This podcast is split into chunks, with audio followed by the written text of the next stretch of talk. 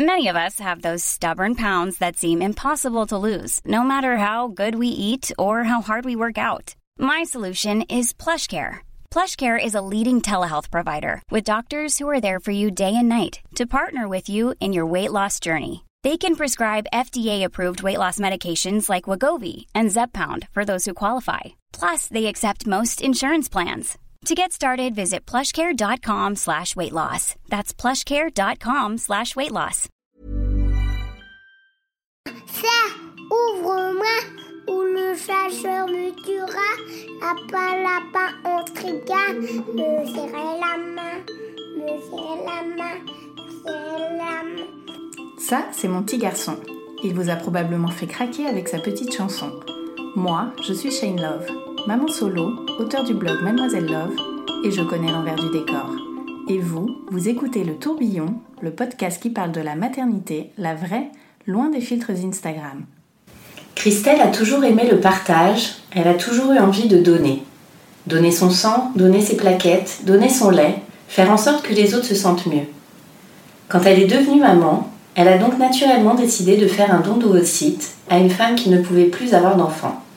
Sa seule condition, connaître sa receveuse.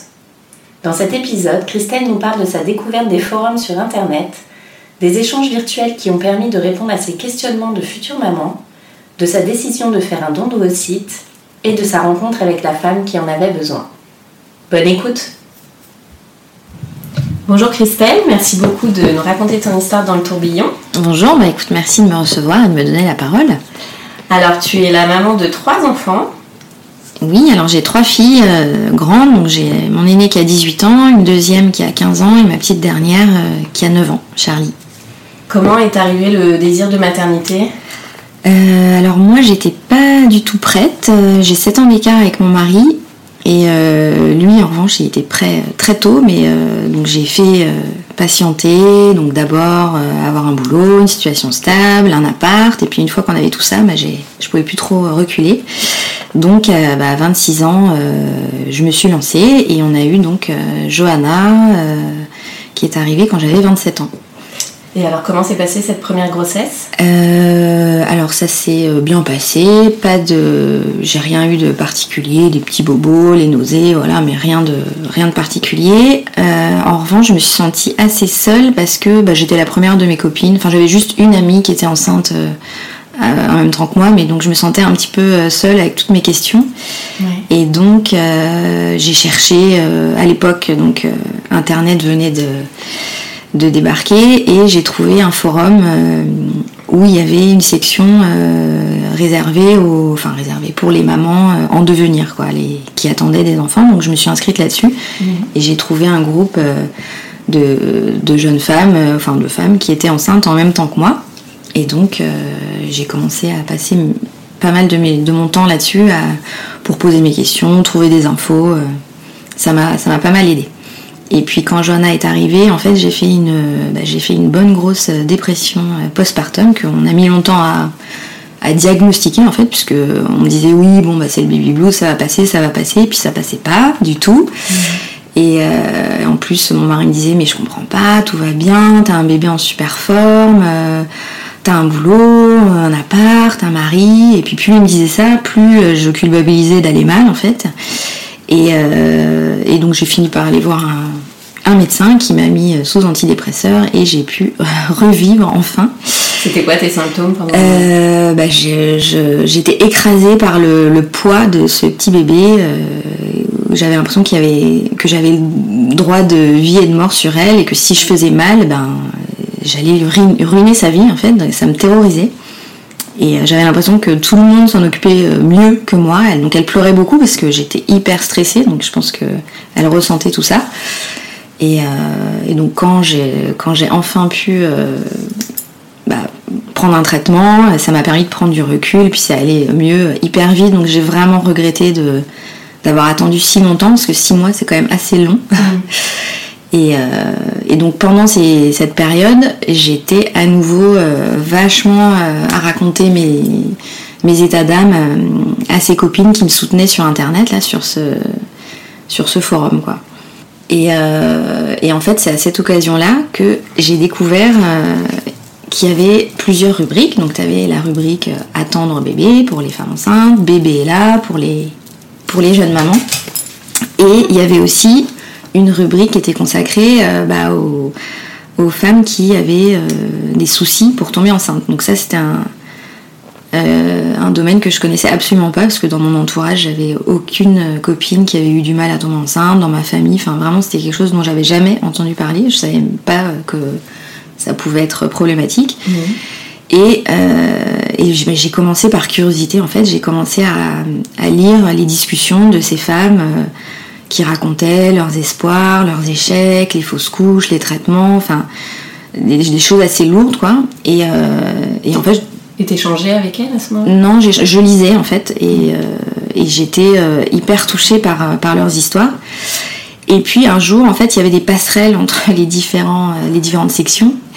Et de temps en temps, sur le, la section grossesse ou bébé là, eh ben, il y avait des nanas qui n'arrivaient pas à tomber enceinte, qui lançaient des appels, qui écrivaient des messages, bah voilà, j'ai 32 ans, euh, je suis en ménopause précoce, j'ai plus d'ovocytes. Euh, le seul moyen pour moi de devenir maman, bah, c'est un don d'ovocytes.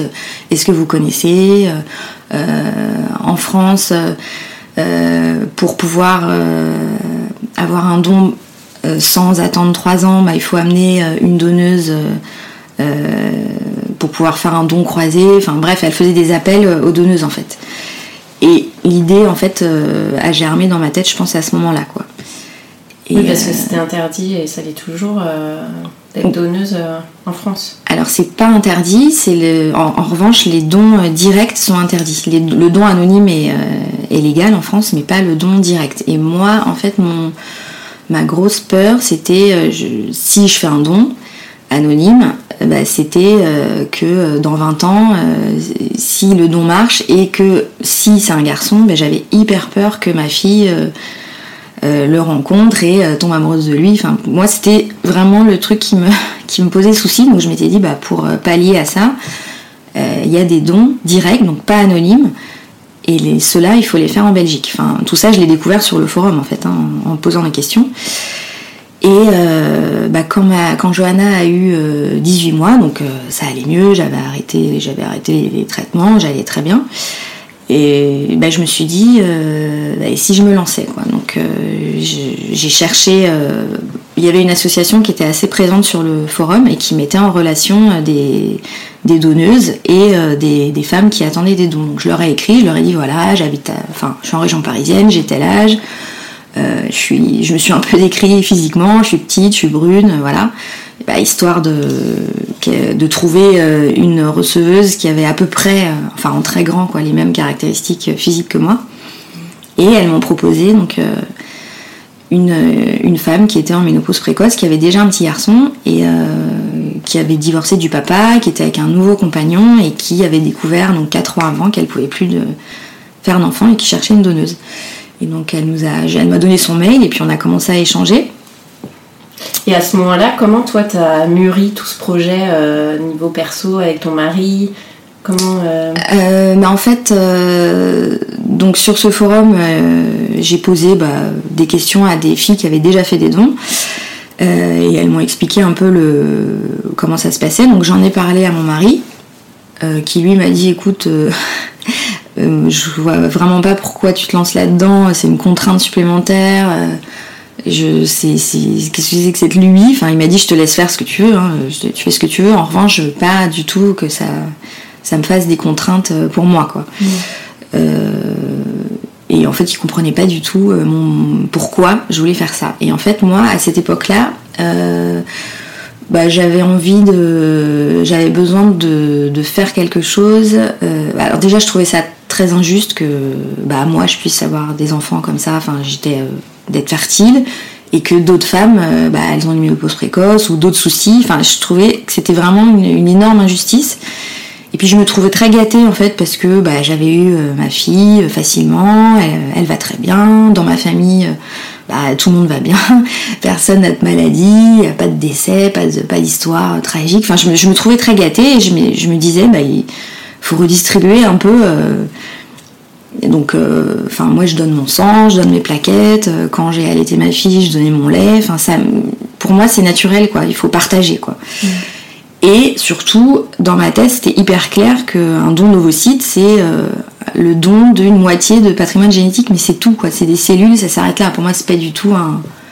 C'est vraiment juste, c'est un peu. Pour moi, c'est l'équivalent d'un don de sang, quoi. C'est pour aider une autre femme à pouvoir, elle. Euh, euh, fabriquer un... elle elle va fabriquer un bébé moi je donne juste des cellules quoi mm. donc pour moi c'était hyper clair dans ma tête et puis j'avais envie de faire quelque chose qui me qui me rende fière de moi en fait parce que jusqu'à présent ben, je me trouvais un peu nulle comme maman dans mon boulot euh, j'aimais pas ce que je faisais je m'ennuyais profondément donc je m'étais dit bah tiens ça euh, au moins je pourrais dire bah ça je suis hyper fière d'avoir fait ça et euh, j'avais pas du tout imaginé que ça puisse ne pas marcher. Donc euh, heureusement, parce que je pense que ça aurait été désastreux.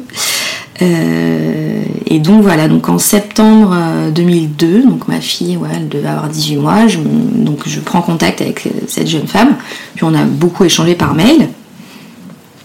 Et on a décidé donc de, se rencontrer pour être sûr que bah voilà, ça allait, a, ça allait fonctionner. Donc il se trouve qu'elle habitait pas loin de chez moi on s'est rencontrés à Boulogne, on s'est, on s'est pris un verre, euh, elle, moi et son mari, et son fils d'ailleurs, son petit garçon qui avait 4-5 ans à l'époque.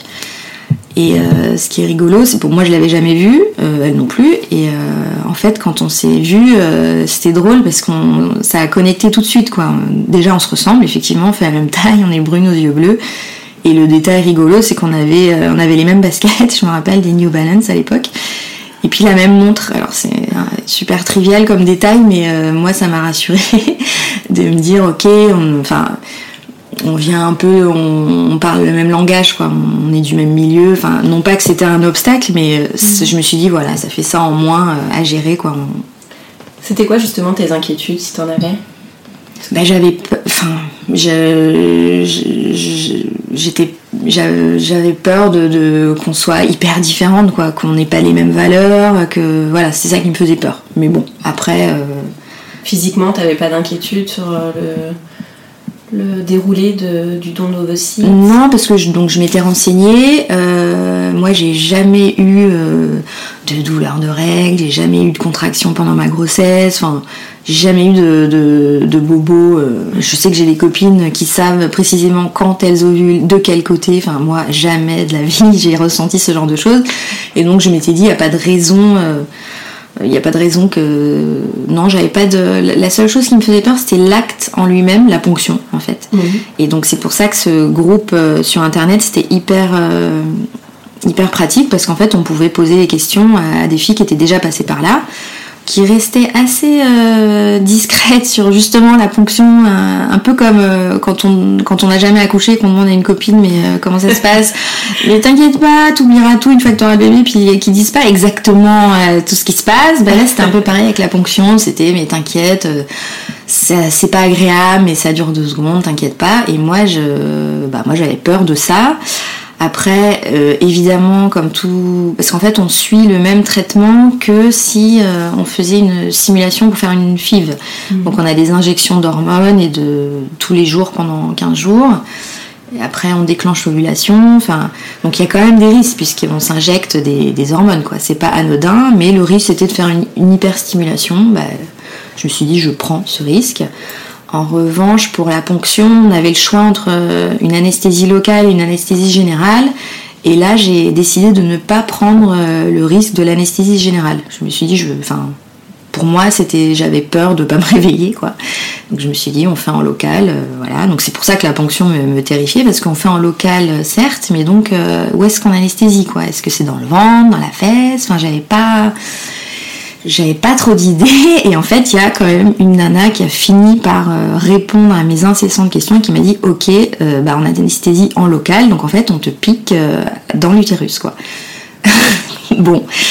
Donc bah au moins je moi je préférais être, être prévenue. Elle m'a dit bah on te met on te donne des décontractants il faut surtout pas bouger. Donc voilà moi j'étais contente de le savoir parce que voilà je voulais être sûre enfin je voulais pas être prise par surprise quoi et ça, l'association, elle répondait pas à ce genre de questions euh, si, si, si, euh, si, si, c'était indifféremment euh, des anciennes donneuses ou des, personnes de l'association qui connaissaient le process. Non, non, on avait toutes les, toutes les réponses qu'on voulait.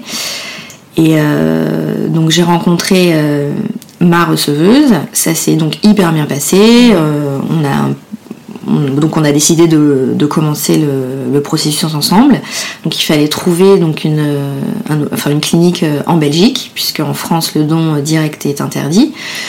Donc euh, elle, elle s'est chargée de tout l'administratif, trouver les médecins, etc. Donc on a eu un premier rendez-vous euh, en Belgique où je suis allée seule avec elle et son mari, où ils nous ont expliqué comment ça se passait, qu'il fallait voir, il fallait avoir l'accord d'un psychologue qui était euh, un partenaire de leur clinique en France. Euh, donc on a, on a vu chacun séparément euh, cette psy. Donc moi de mon côté et eux de leur côté. Et puis bah, elle a trouvé que j'étais hyper claire dans ma tête, que voilà, que j'étais apte. donc j'étais bien contente. Après, bah, il a fallu trouver des médecins relais en France qui prescrivaient les examens qui n'étaient pas remboursés par la Sécu, bien sûr.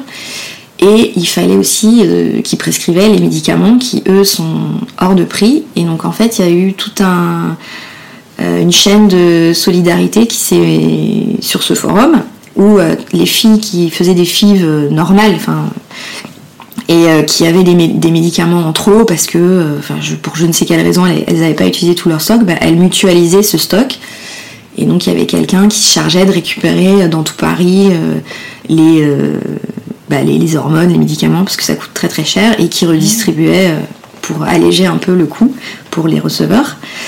Et euh, donc on a démarré le processus en fin novembre, euh, ouais, à la fin de l'hiver.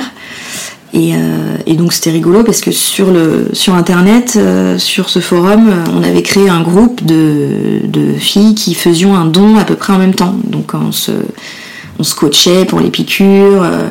Parce que moi, j'étais euh, dans région parisienne, donc c'était simple pour moi.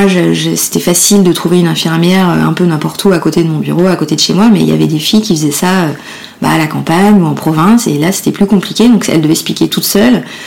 Et donc en général c'était leur mari, enfin leur compagnon qui le faisait, donc euh, on se donnait des trucs, euh, voilà, faut s'entraîner, faut qu'il pique dans un pamplemousse, euh, enfin c'était assez marrant quoi, on se coachait. Et puis après il y a aussi eu des filles bah, qui ont rencontré leur receveuse. Et puis en fait ça n'a pas fité quoi, ça, ah ouais parfois bah, ça marchait pas parce que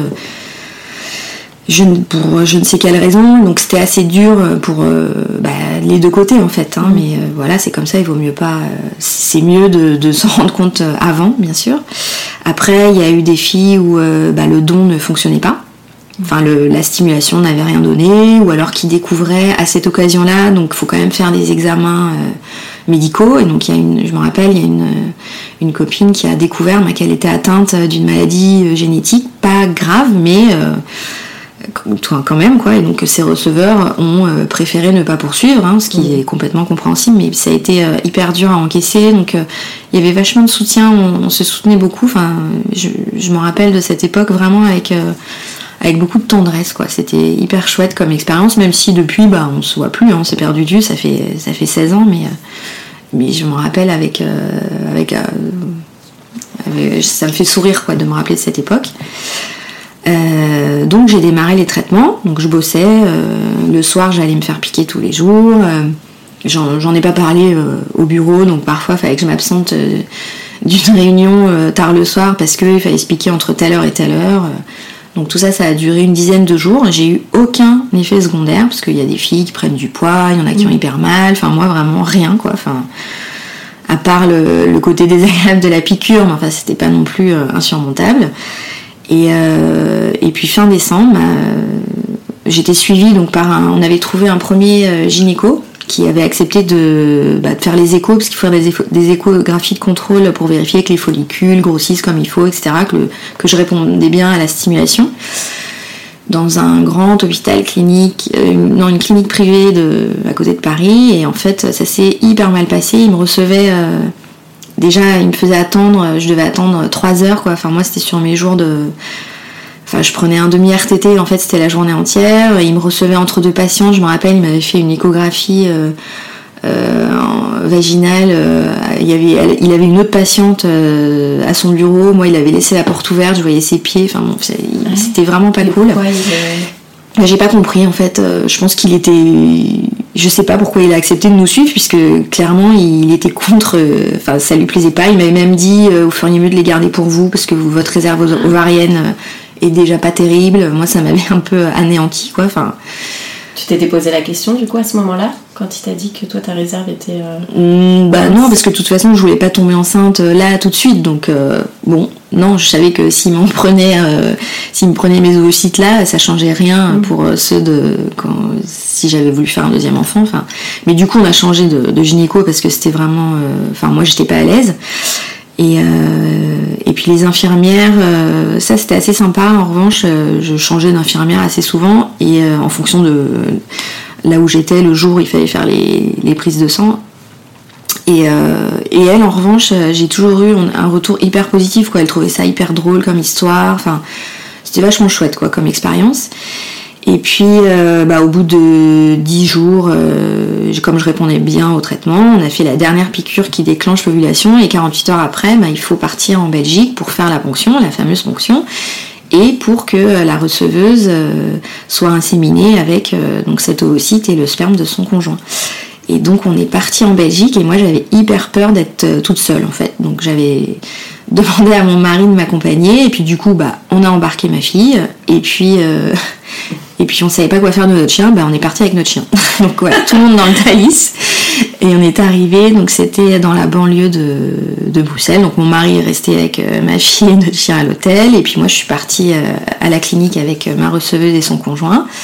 Donc la fameuse ponction est arrivée, donc Bon, c'était pas une partie de plaisir, mais comme je savais exactement à quoi m'attendre, bah, j'ai géré, quoi. Voilà, j'ai serré les dents, c'était pas très agréable, mais euh, voilà, c'était fait. Et en revanche, la mauvaise surprise, c'est que euh, bah, ils ont pu prélever que 4 ovocytes, ce qui est vraiment euh, rien, quoi. Normalement, on, en prélève une quinzaine, quoi, pour espérer en récupérer un ou deux qui puissent fonctionner. Donc là, c'était la grosse douche froide.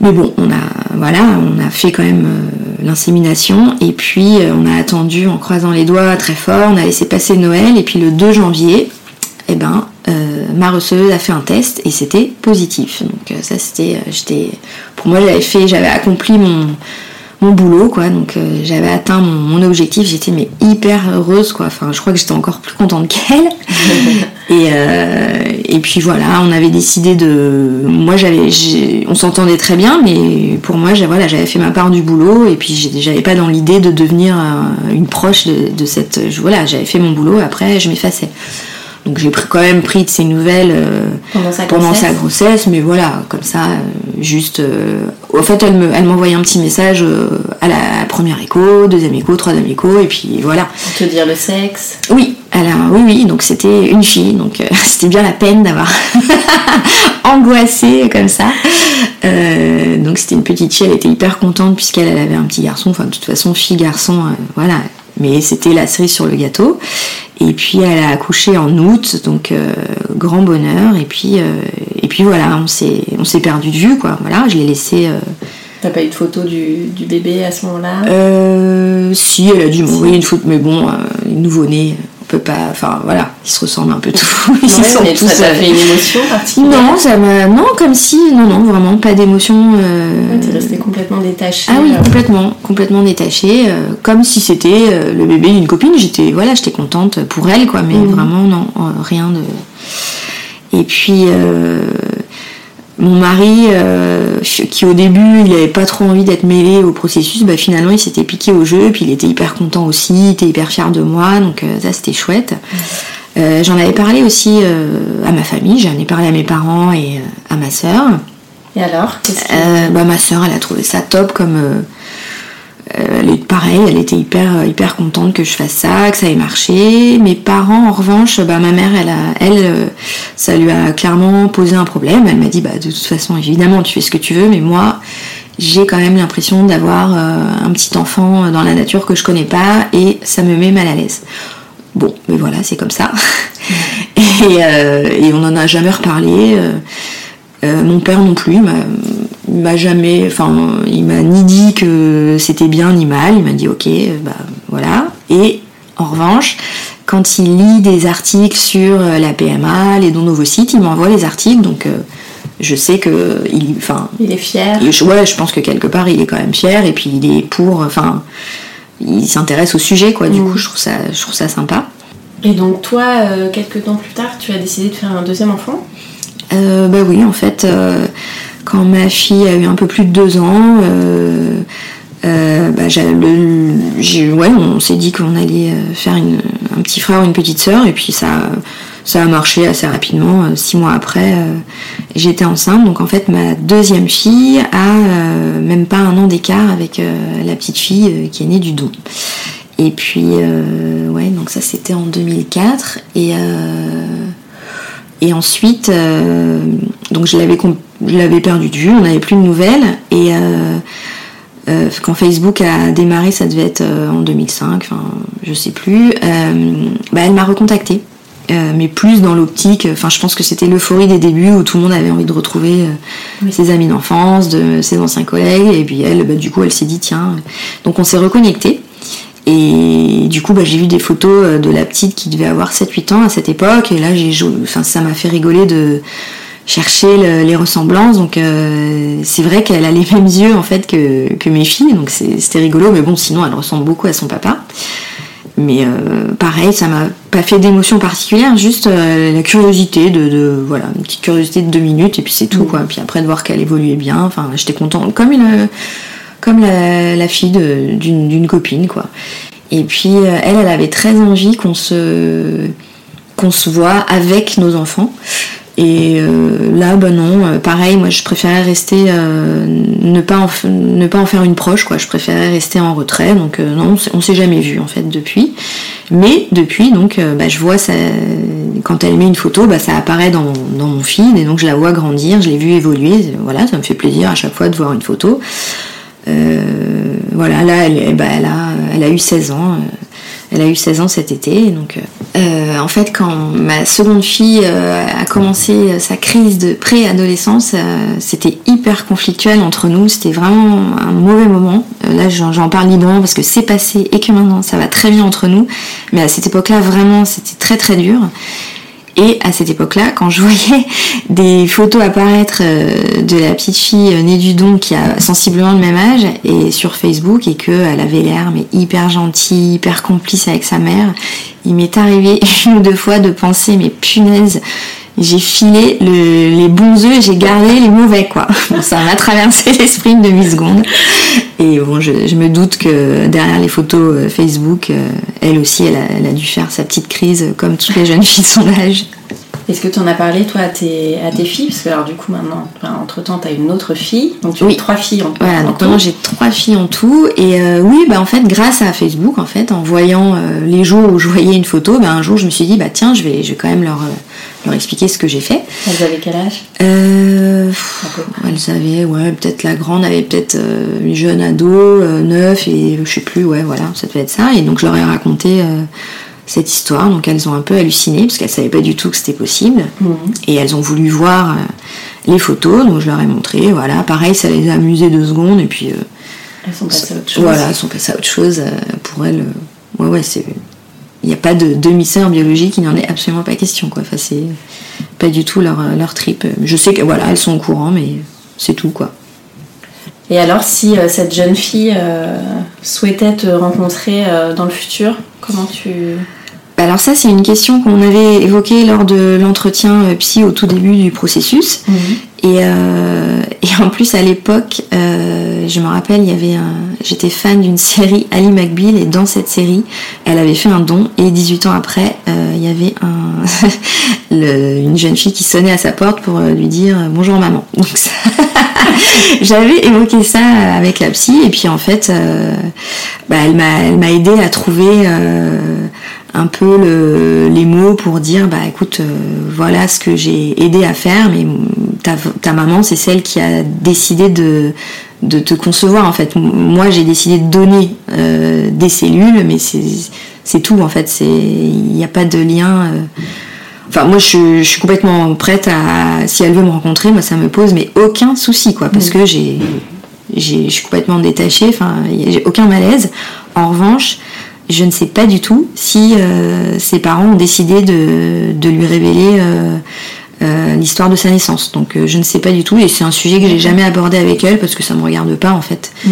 Donc je ne sais pas si elle est au courant, mais si jamais elle est au courant, moi ça me pose aucun souci qu'elle qu'elle vienne me poser des questions si elle en ressent le besoin. Parce que je, en ce moment, je lis pas mal de témoignages de, de personnes qui sont issues de dons. En général, c'est des personnes qui sont issues de dons de sperme anonymes et euh, qui sont mal dans leur peau et qui ont absolument besoin d'avoir des réponses à des questions. Donc c'est, ils ont leurs parents, il n'y a pas de souci, ils cherchent pas leur père. En revanche, ils ont absolument, ils ont apparemment des, des questions sur leurs origines et ça les, ils ont un mal-être lié à ça et donc euh, il y a pas mal de jeunes adultes maintenant qui euh, utilisent les tests ADN qui sont euh, en vente sur internet pour essayer de retrouver leur donneur et c'est quelque chose apparemment qui leur pose souci et c'est vrai que c'est une question que je m'étais absolument pas posée à l'époque, enfin il y a 16 ans on n'avait pas du tout évoqué le fait que peut-être ces enfants-là, ça allait leur poser problème de ne pas avoir accès à leurs origines. Donc, euh, enfin, moi, je, moi, ça me pose pas de soucis, quoi. C'est pour ça que j'ai fait un don euh, direct aussi. Je savais que euh, on pourrait me retrouver, quoi. Donc, moi, ça me pose pas de soucis. Et qu'est-ce que tu pourrais conseiller à une femme qui souhaiterait faire un don d'ovocytes bah de, se rapprocher d'une association où elle aura toutes les réponses à ces questions, parce qu'il y, y, a des questions un peu qu'on n'ose peut-être pas poser. Enfin, euh, maintenant, je, sais que l'association par laquelle on est passé nous il y a 16 ans, elle existe encore et euh, à l'époque c'était vraiment artisanal. Enfin, elles étaient peut-être euh, une ou deux, on n'était pas beaucoup et là c'est devenu, j'ai vu que c'était devenu un gros mastodonte et, et en fait ils, sont hyper équipés, ils ont c'est une vraie structure donc bah, c'est de se rapprocher d'une association pour, pour se faire accompagner quoi. Et si c'était à refaire, ah bah je le, oui, je refais euh, complètement. Enfin moi c'était une super expérience. Euh, après j'ai eu la chance que au niveau euh, physique, santé, bah, tout se passe vraiment comme sur des roulettes. Enfin non non moi je, je, resigne tout de suite avec la même receuse parce que c'est aussi le fait qu'on se soit si bien entendu, qu'on partage les mêmes valeurs. c'est essentiel. On, a vraiment eu de la chance, je pense, de tomber l'une sur l'autre. Mm. Et quel regard tu portes sur ce geste que tu as fait euh, pour quelqu'un qui est quand même euh, très fort? T'as permis à, une femme de donner la vie? Bah pour moi en fait c'est euh, plus qu'un don en fait c'est moi ça m'a apporté beaucoup aussi. Donc il n'y a pas de c'est pas vraiment un don. Enfin pour moi il y a en tout cas elle m'est redevable de, rien du tout parce que moi elle m'a aussi apporté beaucoup. Qu'est-ce que ça t'a apporté? Bah, ça m'a apporté de de pouvoir de, partager en fait euh, le partage. Et puis pour moi c'est naturel en fait de, ça a rien d'exceptionnel. Enfin tout, le monde me dit oh là là euh, mais moi il y a plein de choses que je suis incapable de faire euh, par exemple je suis incapable je sais pas moi de, faire un massage cardiaque à quelqu'un dans la rue ou de chacun fait en fonction de, de, ses, de ses compétences. Moi pour moi c'est pas quelque chose d'extraordinaire. Donc enfin j'ai toujours du mal quand on me dit que c'est quelque chose d'extraordinaire parce que non pour moi ça ça m'a pas j'avais pas de contraintes particulières j'ai pas souffert. Ça m'a pris euh, dix jours dans ma vie où euh, oui j'ai dû euh, j'ai perdu une heure de mon temps dix jours dans ma vie voilà c'est tout quoi. Et alors qu'est-ce que ça a changé chez toi la maternité? Qu'est-ce que ça a changé chez moi? Bah en fait pour moi, être maman, c'est un plus, mais je me considère pas comme euh, maman avant tout, quoi. Je suis moi, et puis il se trouve que j'ai trois enfants, mais donc euh, ça change, bah, ça change qu'on a des responsabilités en plus, mais euh, et puis j'adore les élever, les voir grandir, mais je, je me considère pas maman avant tout, quoi. Il y a une phrase que j'aime bien d'une auteure Charlotte Perkins qui dit bah, même une huître peut être mère, quoi. On va passer aux petites questions de fin d'épisode. C'est quoi pour toi être une maman parisienne? Une maman parisienne, mais c'est une maman, euh, une pieuvre avec un agenda euh, bien chargé entre euh, les activités, le, temps de transport à prendre en compte, puis c'est avoir tout une richesse culturelle immense, des musées, des expos dans tous les sens, des, de la verdure aussi. Euh. j'adore vivre à Paris avec, avec mes filles. Est-ce que tu as un endroit kids-friendly préféré? Un endroit kids-friendly préféré, bah, elles sont grandes les miennes, donc bah, là dernièrement on a été parce que c'est un petit peu compliqué de, faire plaisir à tout le monde quand euh, j'ai l'aîné qui a 18, la petite qui a 9 ans, ils n'ont pas toujours les mêmes euh, centres d'intérêt et donc euh, bah, nous on aime bien aller à l'Aqua Boulevard. Quels sont tes projets pour toi et ceux prévus en famille? Pour moi, bah, des week-ends entre copines, sans enfants. et je suis en pleine reconversion, donc là je, suis en phase de, réflexion euh, pour la suite de ma carrière. Et euh, en famille, euh, bah là, comme mes deux grandes, elles sont, elles approchent du Pâques, je crois que c'est quelque chose qui va beaucoup nous occuper. Donc j'aimerais bien, pareil, nous prévoir des week-ends pour décompresser à 5 dans des villes européennes. Merci beaucoup, Christelle. Bah, merci à toi. Un grand merci à tous d'avoir écouté le tourbillon et vous le savez, si ce podcast vous plaît, n'hésitez pas à en parler autour de vous et à lui mettre plein d'étoiles sur l'application podcast de votre iPhone. Pour échanger sur le sujet abordé avec Christelle, je vous invite à retrouver la photo de l'épisode 37 sur Instagram grâce au hashtag de tourbillon podcast et à laisser vos commentaires. À mercredi prochain pour un nouvel épisode.